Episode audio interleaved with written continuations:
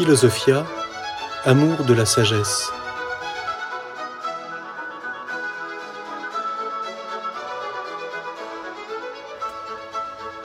L'histoire de la philosophie.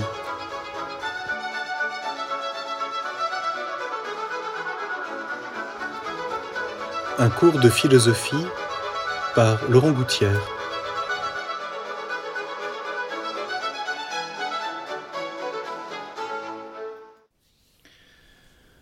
Dans cet euh, itinéraire de l'histoire de la philosophie, nous sommes toujours dans ce grand moment de la pensée archaïque grecque, donc avant ce, moment qui sera euh, celui qu'on trouvera à partir du moment où les philosophes seront à Athènes. Nous allons aborder aujourd'hui un, philosophe très important et difficile à bien comprendre. Il s'agit d'Héraclite.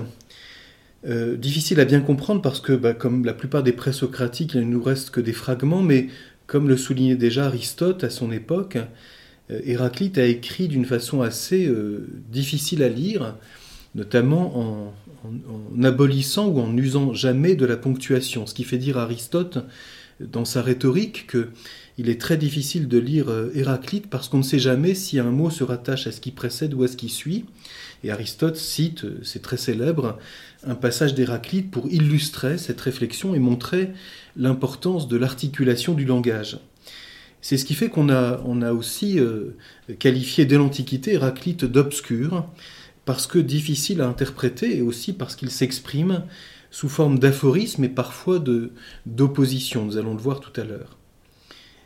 Donc pour le situer brièvement, Héraclite est né à Éphèse, enfin il a vécu à Éphèse, euh, il est né aux alentours de 540 avant Jésus-Christ et il est mort aux alentours de 480. Donc une vie assez brève euh, d'ailleurs, il a terminé, selon la tradition, sa vie dans la solitude, euh, fuyant la société des hommes qu'il estimait tout à fait infréquentable. Il est de race royale et très vite, alors qu'on a voulu faire appel à lui pour entrer en politique, il refuse et se met absolument à l'écart de la politique, notamment par ressentiment contre toute une, on pourrait dire, même si le mot est peut-être un petit peu euh, exagéré, une révolution démocratique qui a chassé quelqu'un qu'il considérait comme très capable, un dénommé Hermodore, et c'est ce qui fait que Héraclite très vite considère le sage comme à l'écart, comme séparé. C'est d'ailleurs un de ses aphorismes, le sage vit séparé du reste des hommes. Euh, une chose qu'on retrouvera plus tard chez Aristote, mais évidemment dans un sens un peu différent. Et, donc euh, Héraclite euh, a vite méprisé l'engagement politique et c'est pour ça qu'on considère que c'est peut-être parmi ceux qu'on appelle, toujours de façon assez impropre, comme je vous l'ai déjà dit, les présocratiques, c'est peut-être la première grande pensée vraiment spéculative en philosophie. C'est-à-dire quelqu'un qui, avant tout, consacre sa vie à chercher la vérité, ce qu'il va appeler la recherche du logos, mais nous allons y revenir dans un instant, et euh, en s'intéressant à, tout ce qui euh, euh, est objet d'expérience. Pour illustrer cette manière dont Héraclite fuit la politique, j'aimerais citer un, fragment célèbre, qui est le fragment B121. Et voici, voici ce fragment qui montre bien les choses. Les, Éphésiens feraient bien de se pendre tous entre adultes et d'abandonner la cité aux enfants impubères, eux qui ont, qui ont chassé Hermodore, le personnage le plus capable d'entre eux en déclarant qu'il n'y ait chez nous personne de très capable, sinon qu'il aille ailleurs et chez d'autres. Euh, c'est tout à fait actuel, n'est-ce pas hein?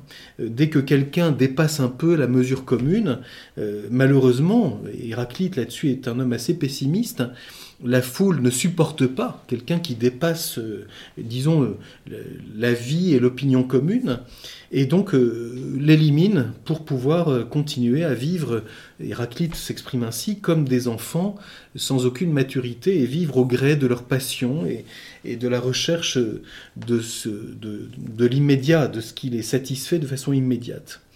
Euh, ceci n'est pas seulement dans l'ordre, on pourrait dire politique, mais c'est de l'ordre de la pensée, et j'aimerais lire les deux fragments qui illustrent bien cela, qui sont les fragments B1 et B2 pour bien comprendre cette remarque que fait Héraclite sur la manière dont les hommes restent la plupart du temps en dehors de la recherche de la pensée et de la vérité.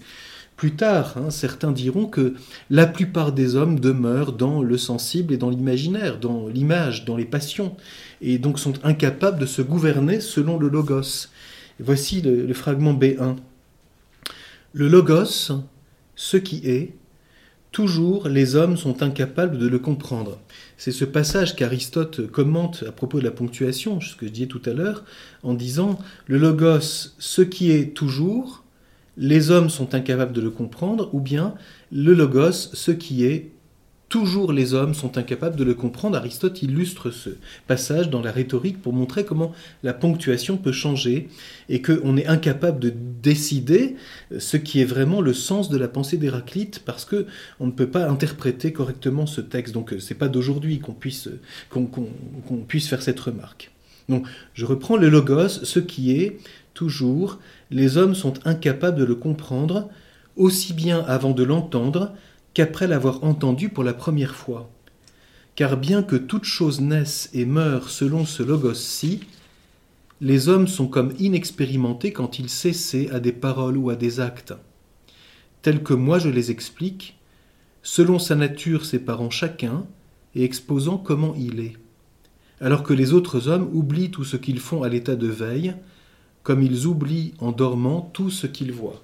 Un thème qui sera évidemment repris par le néoplatonisme, hein, c'est-à-dire euh, les hommes euh, qui sont pourtant, euh, diront les néoplatoniciens, de race divine, oublient leur dignité et se divertissent. Bon, c'est un thème évidemment qu'on retrouvera tout au long de l'histoire de la philosophie. Mais ce qui est frappant chez Héraclite, c'est qu'il s'agit avant tout du logos hein, et de la pensée. Euh, on pourrait prendre ce texte d'un point de vue plus sur le plan, moral. Ce n'est pas d'abord le propos d'Héraclite. Le propos d'Héraclite, c'est dire au fond, la plupart des hommes sont comme incapables de s'élever au niveau du logos et de la pensée et quelque chose que reprendront même euh, bien plus tard euh, des théologiens en disant comment se fait-il que les hommes euh, aient tant de difficultés à connaître la vérité c'est une vraie question. C'est comment se fait-il que Aristote dira par exemple l'animal atteigne si facilement sa finalité et que la plupart des hommes aient beaucoup de peine à l'atteindre. Autrement dit, déjà soulever le problème du mal et de l'erreur. Alors là, c'est une, une constatation évidemment presque, j'allais dire, euh, d'une forme de misanthropie d'Héraclite, qui considère que la foule, comme disent les Grecs, est tout simplement incapable de réfléchir. Autre fragment, c'est le fragment B2. C'est intéressant parce que cela apporte une nuance. Il faut suivre ce qui est commun, c'est-à-dire commun à tous, car à tous est le commun, mais bien que le logos soit commun, la plupart vivent comme avec une pensée en propre. Donc là, on apporte quelque chose d'un peu plus précis, on, pourrait dire. Hein. Euh, le logos, nous allons y revenir tout à l'heure, il, est commun en ce sens qu'il atteint quelque chose d'universel. Et nous verrons tout à l'heure que pour Héraclite, le logos est d'abord la sagesse divine qui, gouverne toute chose. Et au fond, le but de la philosophie, ce sera d'essayer de s'élever à ce logos euh, qui régit l'ordre des choses. Mais, souligne Héraclite, la plupart vivent comme avec une pensée en propre, c'est-à-dire une pensée particulière, vivent autrement dit selon leur opinion. Nous avons vu hein, dans les leçons précédentes l'apparition de la distinction progressivement entre l'opinion et la vérité. Alors ici, selon Héraclite, c'est tout cette, différence entre, on pourrait dire, le, particularisme, ce que nous voyons sur le plan religieux avec Xénophane la dernière fois, et puis le logos commun, qui devrait être en réalité l'objet de la recherche du sage. Et c'est pour ça que le sage, tout en étant celui qui atteint la pensée commune, est cependant séparé de tous, car il se sépare de ce que les autres hommes euh, ne font que, que comprendre, à savoir leur opinion particulière, sans se soucier de dépasser leur particularité hein, ou leur singularité. Euh, pour euh, illustrer encore cette manière dont Héraclite voit la, relation euh, euh, du sage avec l'opinion commune, ou la manière dont les hommes vivent la plupart du temps, je lis encore les, le fragment B10, les fragments B19 et B29. Reprochant à certains d'être incrédules, Héraclite déclare ils ne savent ni écouter, ni même parler. Et B29, comme ça nous voyons bien, je, ne, développe pas beaucoup plus, le fragment B29, les plus nobles préfèrent une seule à toutes les choses, la gloire éternelle à toutes les choses mortelles. Mais la plupart sont repus comme le bétail. C'est ce qui fera dire aussi à Héraclite, un passage que cite Platon à plusieurs reprises, que le plus sage des hommes comparé à Dieu est comme un singe, et que le voilà donc on voit bien cette espèce de d'aristocratie, j'allais dire, de la pensée chez Héraclite, hein, qui considère que malheureusement la plupart des hommes euh, ne valent pas mieux qu'un âne qui prend la paille pour de l'or, dit-il par ailleurs, et vivent repus comme le bétail ou à l'état de, de, sommeil. Hein. Ils, avancent euh, en dormant tout éveillés. Bon. Donc, euh, et malheureusement, c'est une chose, j'allais dire, toujours répandue. Et donc, qui euh, peut-être nous intéresse ici, j'allais dire, sur le, plan de, j'allais dire, presque la mentalité du philosophe. Hein. Évidemment, nous sommes ici dans euh, ce que Aristote appellera après la magnanimité. Le magnanime est quelqu'un qui méprise la foule. Bon, ceci dépasse peut-être notre mentalité euh, moderne, qui est un peu moins combative, peut-être, voilà. Mais toujours est-il que c'est toujours intéressant. C'est que, de facto, la question est à soulever. L'intelligence est-elle démocratique ou bien, pour le coup, est-elle nécessairement une forme d'exigence de solitude? Non pas que la solitude par elle-même nous fasse trouver la vérité, mais que la recherche de la vérité soit toujours quelque chose qui dépasse euh, l'opinion de la foule. Et par conséquent, il y a là une forme de discipline au sens étymologique du terme, c'est-à-dire une exigence euh, d'apprendre euh, incessamment à se mettre euh, à l'école de la vérité. Alors quels sont maintenant, pour, essayer de bien comprendre, d'approcher autant qu'on le peut, cette philosophie d'Héraclite dans le, peu de temps que nous pouvons y consacrer, quelles sont les, grands, grandes lignes de sa pensée? Je vais peut-être caractériser sa, sa, recherche par trois grands moments, ou trois grands aspects, si vous voulez, parce que euh, même dans l'édition euh, critique des présocratiques, Hermann Diels a renoncé à proposer un ordre des fragments. Il, s'est contenté de citer les fragments par l'ordre alphabétique des auteurs qui le citent, en considérant que c'était très difficile d'arriver à, saisir l'ensemble de la pensée d'Héraclite. Euh, je pense tout de même que c'est, il y a quelques traits tout à fait euh, euh, importants qui, d'ailleurs sont quelquefois répétés de façon un peu schématique. La première chose, et c'est là où Héraclite est bien l'héritier de toute cette grande recherche de la vérité qu'on trouve déjà dans l'Asie mineure avant lui, c'est un homme qui s'intéresse au devenir. À tel point que certains diront, j'ai presque dire en le caricaturant, Héraclite, c'est le philosophe du devenir. On verra que ça ne se réduit pas à cela. Mais il est vrai qu'il a peut-être le premier, et ça c'est tout à fait remarquable, euh, compris que le devenir, c'est-à-dire le mouvement, on pourrait dire l'évolution pour prendre un mot plus récent, le devenir, la manière dont les choses changent, sont en mouvement, euh, se comprend à travers euh, la contrariété. Et donc, ce qui intéresse Héraclite, c'est l'opposition des contraires, et en même temps leur identité, puisque le contraire d'une chose se rapporte à ce dont elle est le contraire. Donc il y a quelque chose ici d'une espèce de paradoxe entre les contraires qui s'excluent, et on sait combien Aristote insistera là-dessus, les deux contraires ne peuvent pas être en même temps dans le même sujet, mais Héraclite ne, va pas jusque-là pour le moment. Ce qui l'intéresse avant tout, c'est le changement d'une chose à une autre. et par conséquent, euh, de comprendre que les contraires sont comme la condition ou la manière d'approcher le devenir des choses. Euh, je lis pour euh, illustrer ce passage quelques fragments. D'abord le fragment B53 qui nous permet de, regarder cela et de, comprendre. conflit, en grec polémos, la guerre, le conflit, Conflit est le père de tous les êtres, le roi de tous les êtres. Aux uns il a donné forme de Dieu, aux autres d'hommes, il a fait les uns esclaves, les autres libres. Donc on voit bien ces oppositions, et on commence par constater que ces opposés, ces contraires, sont en lutte. Autrement dit, le monde du mouvement est un monde d'affrontement des contraires. Conflit est le père de tous les êtres. Et Héraclite va jusqu'à dire que si tout était dans, euh, si tout était euh, dans le repos ou la paix, alors il n'y aurait plus de mouvement. Donc on voit, nous, verrons ça la fois prochaine avec, euh, au contraire, la vision de Parménide. C'est quelqu'un qui considère que le mouvement est une chose, j'allais dire, pour prendre un mot tout à fait passe-partout, positive. Le mouvement est quelque chose de positif. Et le conflit n'est pas à exclure dès l'instant où on se situe dans le domaine de la contrariété. Nous allons euh, essayer de comprendre ça. Évidemment, ceci aura beaucoup de, postérité parce que quelqu'un comme Hegel, dans la pensée moderne, considéra que, évidemment, Héraclite est tout à fait euh, le philosophe de la dialectique.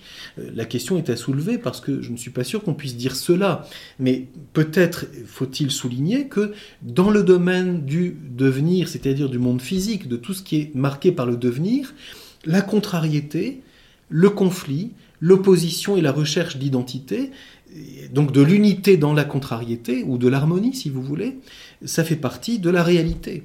Le monde physique est un, est un monde de contrariété. Et, quelqu'un qui beaucoup, euh, euh, qui a beaucoup puisé à Héraclite, c'est euh, Hippocrate dans le domaine de la médecine, puisqu'Hippocrate dira que l'art médical consiste à chasser un contraire par un contraire, et donc va utiliser la pensée d'Héraclite en montrant que l'art puisqu'il s'enracine dans la nature, quelque chose qu'on retrouvera après chez Aristote, l'art, puisqu'il s'enracine dans la nature, procède par conflit et par contrariété. Ceci est très intéressant, c'est comment évacuer un mal. Je ne rentre pas dans le débat ici, mais c'est intéressant de montrer que, comme on le dira euh, tout au long de la tradition philosophique, l'art aime la contrariété puisqu'il est dans le devenir. Et donc, il y a ici une intuition extrêmement intéressante, c'est que le monde du devenir est à la fois marqué par la contrariété, le conflit, donc la lutte, et en même temps une recherche de l'harmonie. Euh, pour illustrer encore cette façon dont, euh, Héraclite réfléchit, je veux euh, lire encore le passage B80. Il faut connaître que le conflit est universel, que la discorde est le droit, le droit c'est-à-dire ce qui est juste, et que toute chose naisse et meurt selon discorde et nécessité. Autrement dit, la contrariété et la lutte font partie de la manière dont les choses avancent. La recherche de l'absence de tout conflit, de toute opposition, peut être empêche-t-elle le mouvement, c'est-à-dire l'évolution? Bien sûr qu'il y a ici quelque chose d'assez puissant, parce que c'est peut-être, même si on, peut difficilement euh, dire que Héraclite est quelqu'un qui a théorisé cela, ce sera bien sûr utilisé, c'est-à-dire comment peut-on euh, provoquer un conflit pour que les choses avancent, soit dans le domaine politique, dans le domaine psychologique, etc. Peu importe ici. Donc conflit est le père de toute, de et euh, ce conflit va, se, marquer avant tout euh, dans cette manière dont Héraclite raisonne par, euh, euh, opposition. Je vous lis le fragment 60. La route montante, descendante, une et même. Autrement dit, monter ou descendre, c'est la même chose parce que c'est contraire. Et donc, du point de vue de l'intelligibilité, c'est la même chose. C'est exactement ce que dira Aristote en disant que quand nous sommes dans le domaine de l'art ou de la nature, comprendre un contraire, c'est comprendre l'autre, puisque l'autre est le contraire de celui qu'on regarde. Et puis, euh, euh, autre illustration, le fragment B67, Dieu est jour-nuit hiver-été, guerre-paix, richesse-famine. Tous contraires, l'intellect est cela. Il prend des formes variées, tout comme le feu, qui, quand il se mêle à des fumées, reçoit un nom conforme au goût de chacun. Il ne s'agit pas ici de la manne dans le livre de l'Exode, mais du feu qui brûlant euh, un bois ou un autre, un encens ou un autre, euh, prend un parfum différent. Et donc, euh, souligne Héraclite, il y a bien une contrariété et cependant il y a quelque chose de commun. Et voilà pour lui ce qu'on entrevoit, qu'on verra un peu plus tard. ce qui relève de la sagesse, ce sera de comprendre l'intelligibilité des contraires et leur unité dans le logos. Et nous pouvons encore lire le fragment B88.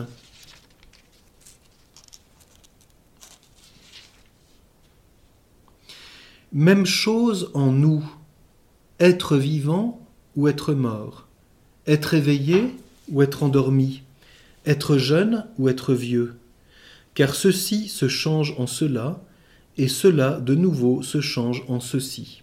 Donc on voit bien, hein, le mouvement fait que, et aussi le point de vue selon lequel on, se situe, va faire que les contraires ont une parenté. Alors, il ne s'agit pas ici de l'identité dans l'ordre de la substance, mais d'une unité dans l'ordre de l'intelligibilité, c'est-à-dire les contraires, en s'excluant les uns les autres, sont aussi euh, dans l'unité et donc dans l'harmonie. Nous avons ici donc une première approche et que je pense que c'est quelque chose de très intéressant à, approfondir parce que c'est quelque chose que notamment on trouvera dans la suite de la pensée grecque. Le devenir se comprend par la contrariété, puisque le devenir c'est qu'un contraire chasse un contraire. Alors bien sûr, Aristote approfondira cela en disant que les deux contraires ne peuvent pas être en même temps dans le même sujet, puisque l'un chasse l'autre. Si un corps devient chaud, la qualité qu'il avait avant qui était d'être froid, d'être non chaud, est évacuée par le fait qu'il se réchauffe parce qu'il a fait un bain de pied. Autrement dit, le, la contrariété, c'est le passage le devenir, c'est le passage d'un contraire à un contraire. Le mouvement local, dit Aristote, c'est aussi la même chose. Si je vais de Delphes à Athènes, Delphes et Athènes sont contraires dans le mouvement local, puisque j'ai quitté un lieu pour arriver à un autre. Et donc, ce sera l'intuition d'Aristote de développer ça dans le livre premier de la physique, l'intelligibilité du mouvement se fait par les contraires. Et peu importe, dira Aristote, de prendre en considération ici tous les intermédiaires de toutes les auberges où s'est arrêté celui qui va de Delphes à Athènes. Peu importe ici. Ce qui est important, c'est de dire ce mouvement qui est le passage d'un lieu à un lieu, d'une qualité à une autre qualité, d'une quantité à une autre quantité, le mouvement d'accroissement ou le mouvement de diminution, tout cela se comprend par la contrariété. Eh bien, le premier qui est mis en lumière, peut-être vous rappelez-vous que quand nous avons euh, abordé l'école de Millet, nous avons vu que les Milésiens sont avant tout attentifs à la matière, en disant la cause matérielle, c'est ce qui permet le mouvement parce qu'elle est en puissance, même si je dis les choses d'une façon un peu plus précise. C'est-à-dire, elle est illimitée, elle est infinie, elle est euh, indéterminée en partie. Et donc, le mouvement existe dans la matière. Mais l'apport d'Héraclite, c'est de dire le, mouvement, pantareil, toute chose change. Et c'est le fragment euh, A6 qui est cité euh, très souvent par Platon. Donc, toute chose change, et elle change en passant d'un contraire à un contraire. Donc, autrement dit, euh, Héraclite nous montre simplement, les contraires sont dans le même genre. Ils, se, ils sont liés l'un à l'autre pour illustrer ce que je viens de dire, je, vous lis pour que vous puissiez l'entendre, le fragment A6 qui est tiré du Cratyle de Platon. Héraclite dit quelque part que tout passe et que rien ne demeure. Et comparant les existants au flux d'un fleuve, il dit que l'on ne saurait entrer deux fois dans le même fleuve, bon, un fragment qui est bien connu, hein, que euh, qu'on cite très souvent, à savoir que on ne peut pas descendre deux fois dans le même fleuve parce que l'eau a coulé depuis qu'on y, a été baigné la fois dernière, donc c'est pas la même eau, et pourtant c'est le même fleuve. Donc comment, bien sûr, un, grand problème des Grecs, comment les choses demeurent-elles tout en étant euh, changeantes? Et bien sûr, celui qui, euh, après Platon, développera ça de façon magistrale, c'est Aristote dans sa physique, c'est-à-dire d'essayer de montrer qu'il y a une philosophie du devenir, c'est-à-dire une recherche de la causalité et une intelligibilité possible du devenir des choses. Donc de devenir physique, c'est-à-dire du monde de la matière, du monde physique qui nous entoure, mais aussi le devenir du vivant et ultimement le devenir de l'esprit, c'est-à-dire y a-t-il un changement, un progrès, une évolution de l'intelligence, de la volonté, comment comprendre qu'il y a un progrès moral, comment comprendre qu'on progresse vers la vérité, c'est-à-dire qu'il y a un devenir de l'intelligence et de la volonté. Pour bien comprendre ça, à la base, c'est premièrement, fondamentalement, il faut la potentialité, et on verra qu'on rattachera ça à la matière. Le sujet fondamental du devenir, c'est la matière. Et d'autre part, l'intelligibilité du devenir, c'est la contrariété. Un contraire et son contraire. Euh, je lis encore ce fragment euh, qui est le fragment B91 là, il est tiré de Plutarque hein, euh, et d'Aristote. On ne peut pas entrer deux fois dans le même fleuve, ainsi que le dit Héraclite. Ça, c'est cité par Plutarque. Et Aristote? Il n'est pas possible de toucher deux fois une substance mortelle dans le même état. Mais à cause de la vigueur et de la vitesse du changement, elle se disperse et se rassemble à nouveau. Elle s'approche et elle s'éloigne. Et là, c'est dans la métaphysique d'Aristote au livre Gamma. Euh, Aristote cite ici Héraclite. Ceci euh, nous pose une, question importante et que Aristote lui-même a, bien entrevu euh, et qui va contre l'interprétation moderne qui voudra faire d'Héraclite quelqu'un qui considère que le principe de contradiction doit être dépassé. Aristote dit dans la métaphysique, au livre Grand Alpha, euh, pardon, livre Gamma, chapitre 3, c'est le fragment euh, cité euh, dans la philosophie d'Héraclite, le fragment A7, et ceci pose un problème tout à fait passionnant. Je vous le lis. Il est impossible, en effet, que quiconque admette que le même est et n'est pas, ainsi que selon certains le dit Héraclite. Alors je situe ce passage très célèbre. Euh, c'est euh, tiré du livre Gamma de la métaphysique d'Aristote où Aristote réfléchit sur l'axiome fondamental de la pensée et souligne qu'il appartient à la philosophie première de mettre en lumière l'axiome de la pensée qu'Aristote énonce de la façon suivante il n'est pas possible de penser que le même appartient et n'appartient pas au même en même temps sous le même rapport. Et il n'est pas possible de penser qu'une même réalité est et n'est pas. Ce qu'on a appelé de façon un peu euh, imprécise le principe de non-contradiction, qu'il devrait mieux appeler l'axiome de non-contradiction, parce qu'Aristote considère que c'est la loi fondamentale de toute pensée, dès que, dit-il, on s'élève au niveau de l'être en tant qu'être. Et Aristote souligne avec beaucoup de force dans ce passage que la philosophie de la nature ne peut pas comprendre cela et qu'elle n'est pas la philosophie première.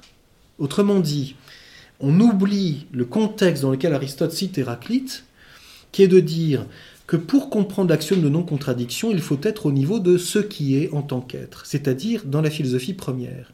Et que la philosophie de la nature, qui s'intéresse à la contrariété des choses, n'est pas philosophie première, c'est-à-dire n'atteint pas ce niveau, et voilà pourquoi elle reste dans l'intelligibilité des contraires.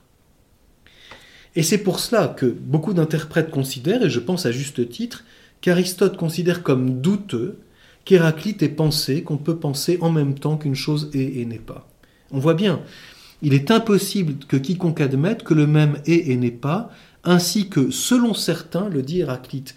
Et, Aristote souligne un peu plus loin, il, cite, il continue en disant, car ce qu'on dit, on n'est pas toujours obligé de le penser. Autrement dit, on, répète ça d'Héraclite, est-ce qu'il a vraiment pensé ça? J'en doute, dit-il, parce qu'au fond, la contrariété, évidemment, c'est Aristote qui interprète Héraclite, mais c'est peut-être l'interprète le plus fiable, parce que euh, Aristote est le seul qui ait fait une vraie philosophie de la nature. Autrement dit, ce que dit Héraclite est juste au niveau de la philosophie de la nature, puisque le, monde du devenir est un monde de contrariété.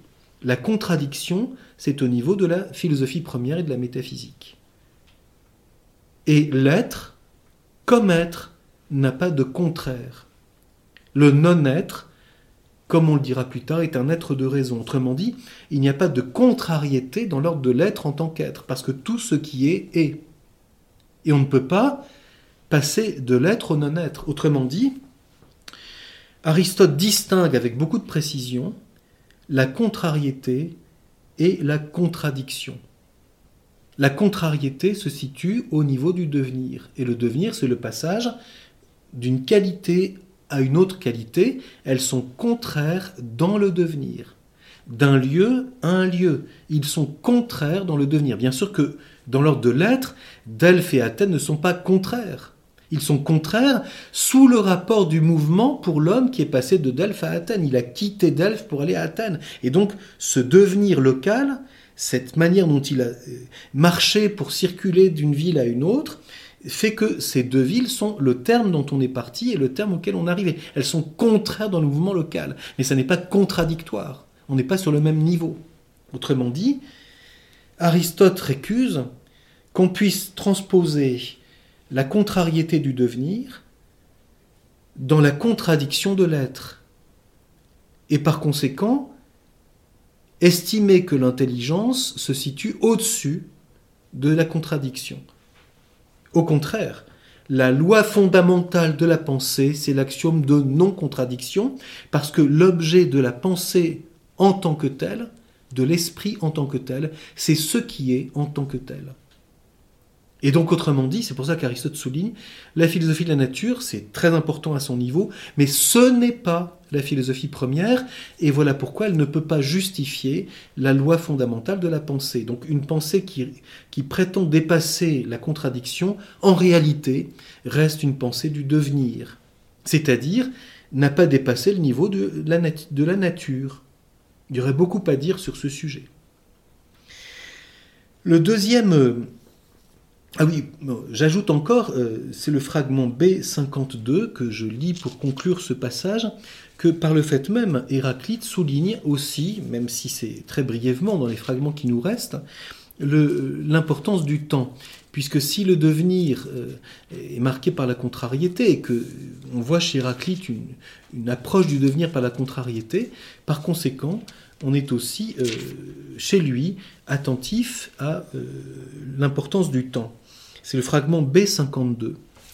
Le temps est un enfant qui s'amuse. Il joue au tric-trac. À l'enfant, la royauté. Autrement dit, c'est très, très, beau comme passage. Si les choses sont dans le devenir, si euh, euh, le conflit est le père de toutes choses, le temps est ce qui, comme le dira plus tard Aristote, mesure le devenir, et par conséquent, le temps à la royauté. C'est le temps qui a le pouvoir, puisque si c'est le devenir et que toute chose change, eh bien c'est le temps qui est la clé de toutes les choses. Autrement dit, une première ébauche du rapport entre le devenir et le temps, ce qui est tout à fait euh, remarquable comme intuition, puisque le temps euh, n'existe que pour ce qui est dans le devenir. Bien sûr qu'on n'est pas ici dans le débat entre le temps et, l'éternité, ce qui sera un sujet qui sera abordé euh, bien plus tard, mais constater que le temps règne dès lors que l'on est dans le domaine du devenir. Et dit euh, Héraclite, c'est un enfant qui s'amuse. Autrement dit, le jeu de la sagesse du devenir, c'est que finalement, toute chose change et qu'une chose qu'on croyait stable finalement ne l'est pas, et ainsi de suite. Ce qui peut évidemment être aussi tout à fait euh, euh, inquiétant pour certains, puisque si les choses changent, rien n'est certain. Et donc, toutes choses peuvent évoluer. Le deuxième grand aspect de la pensée d'Héraclite, c'est que ces contraires comportent une harmonie. Et c'est le fragment B54 par lequel je commence. L'harmonie invisible, plus belle que la visible.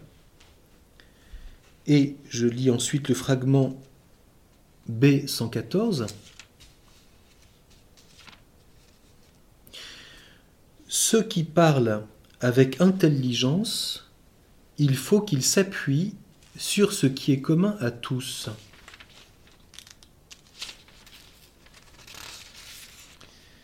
De même que sur la loi, une cité, et beaucoup plus fortement encore, car toutes les lois humaines se nourrissent d'une seule loi, la loi divine, car elle commande autant qu'elle veut, elle suffit pour tous et les dépasse. Autrement dit, si, selon les apparences, toute chose change, que le monde dans lequel nous nous trouvons est le monde des contraires et le monde du temps, si nous nous élevons plus haut, il y a une loi divine qui commande à toute chose et qui est source d'une harmonie invisible, plus précieuse que l'harmonie visible.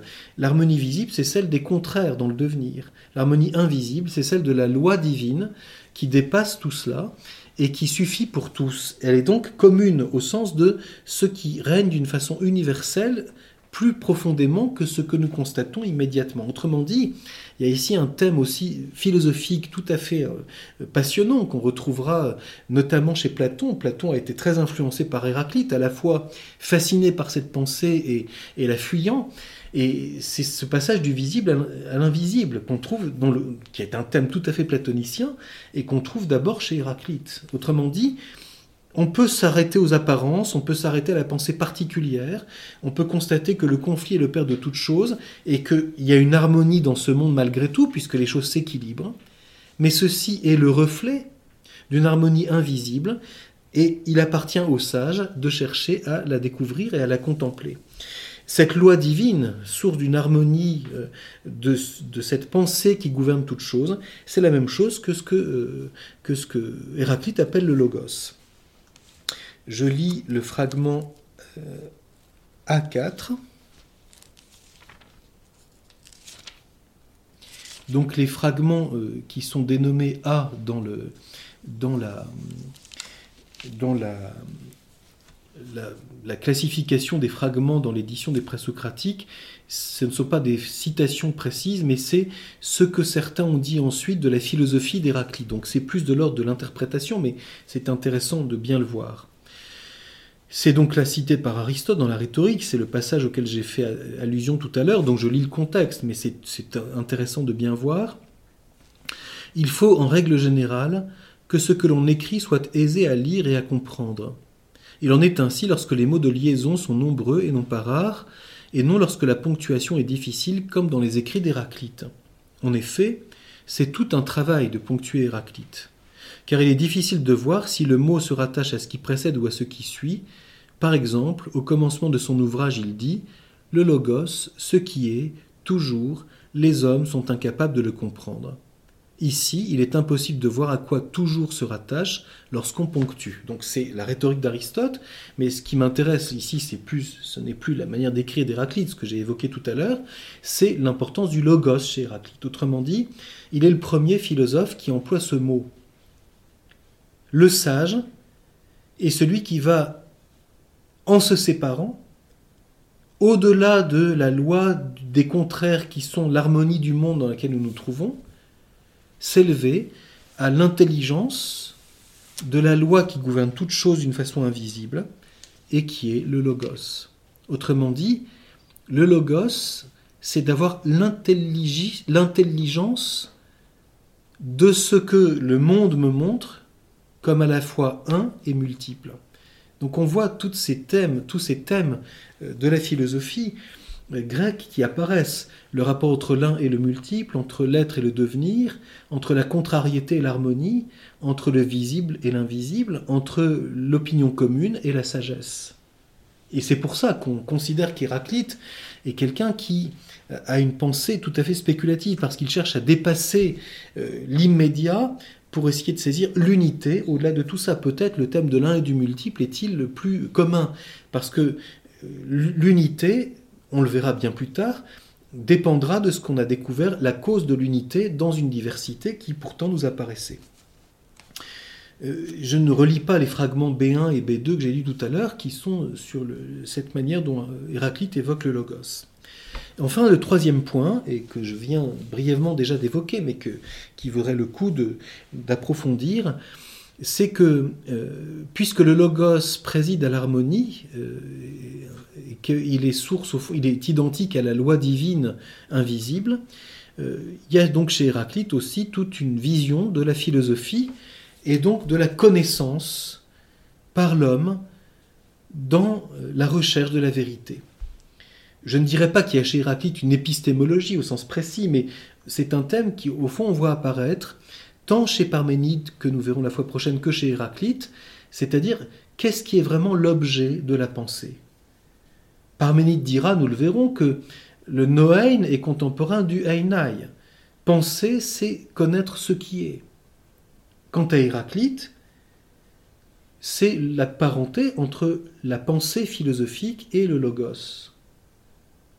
Penser, chercher la vérité, c'est s'élever au niveau du logos. La pensée humaine, par la philosophie, cherche comme telle à quitter sa singularité, son caractère individuel, et à participer à ce logos universel et éternel. Alors brièvement, j'évoque, mais je ne le fais pas de façon prolongée parce que ce serait autre chose. Je l'ai déjà évoqué tout à l'heure en citant la manière dont Aristote commente euh, l'axiome de non-contradiction et en doutant de l'interprétation euh, euh, comme si Héraclite avait voulu dépasser cela. il y aurait ici un débat intéressant, c'est la manière dont Aristote et Hegel d'une part et d'autre part interprètent cette position d'Héraclite. Pour Aristote, clairement, la compréhension de la contrariété, c'est le niveau de la philosophie de la nature. Et on peut douter que Héraclite ait prétendu dépasser la contradiction. Euh, peut-être dit-il cela, mais ça ne veut pas dire qu'il pense cela au niveau de l'être. Puisque d'ailleurs, il souligne que le logos est au-delà de la contrariété. Donc il y a plusieurs manières d'interpréter le rapport entre le logos, le devenir et l'être. Quant à Hegel, je cite juste une phrase de ses leçons d'histoire de la philosophie, il a cette phrase Il n'est pas une proposition d'Héraclite que je n'ai reprise dans ma logique. Et ça, c'est très intéressant. Parce que Hegel dit au fond lui-même, et c'est bien sa philosophie, et non pas celle d'Héraclite peut-être, que c'est dans sa logique qu'il a transposé ce que dit Héraclite. Or, Héraclite s'intéresse au monde physique d'abord. Et Hegel transpose au niveau de la pensée ce que Héraclite dit au niveau de la contrariété du devenir. Il passe de la philosophie de la nature à la logique, prétendant que, puisant chez Héraclite le dépassement de la contrariété, il a la solution pour dépasser l'axiome de non-contradiction, ce qui est évidemment au cœur de la pensée dialectique. Ceci repose sur quelque chose de, très fondamental chez Hegel, qui considère que le mouvement du monde, donc le devenir physique, est le reflet du mouvement de l'esprit. Et donc ça signifie que pour Hegel, en réalité, l'esprit est conçu comme un devenir. Et c'est bien ce qu'il affirme constamment. C'est un mouvement. La pensée est un mouvement. Alors que le mouvement, c'est d'abord ce qui caractérise le monde physique pour les Grecs. Bien sûr, il y a un devenir de la pensée, c'est ce que soulignera Aristote, mais qui n'est pas le même que celui du monde physique. Parce que le progrès de l'intelligence est un progrès vers la vérité qui, comme tel, ne comporte pas de contrariété. L'erreur n'est pas le contraire de la vérité, mais sa privation. Ce qui repose sur le fait qu'il n'y a de pensée que vraie parce qu'elle est adhésion à ce qui est en tant qu'être. Et donc la sagesse n'est pas de dépasser la contradiction en prétendant dans une logique qui est au-delà de cette loi de la pensée humaine. La sagesse, c'est de, à l'école de ce qui est, s'élever certes à participer au logos, mais non pas en prétendant dominer la contradiction, mais en cherchant l'ordre ultime de toute chose, dans la pensée divine si Dieu est. C'est ce que nous trouvons notamment chez Aristote. Voilà quelques remarques évidemment très succinctes, parce qu'Héraclite c'est un monde et il faut lire et relire ses fragments et découvrir combien c'est un esprit d'une grande noblesse, une grande profondeur, qui à la fois euh, est fasciné par le mouvement et d'autre part est un homme qui cherche la sagesse et donc accepte aussi la solitude et la séparation au-delà de, ma, foi, le, vulgaire qui ne se contente que de manger de la paille et de rechercher de l'or en étant repu de tout ce qu'il satisfait. C'est ce qui fera dire d'ailleurs à certains que les Éphésiens, les contemporains d'Héraclite, avaient la réputation d'être des gens très satisfaits de leur sort parce qu'ils avaient une réussite économique considérable et qu'ils étaient bien contents de tous leurs biens temporels jusqu'au moment où les choses se sont gâtées. Toujours est-il que on voit ici comment Héraclite est un homme qui euh, intéresse le philosophe parce que c'était quelqu'un qui euh, cherche la, sagesse et la vérité au prix de beaucoup de choix personnels.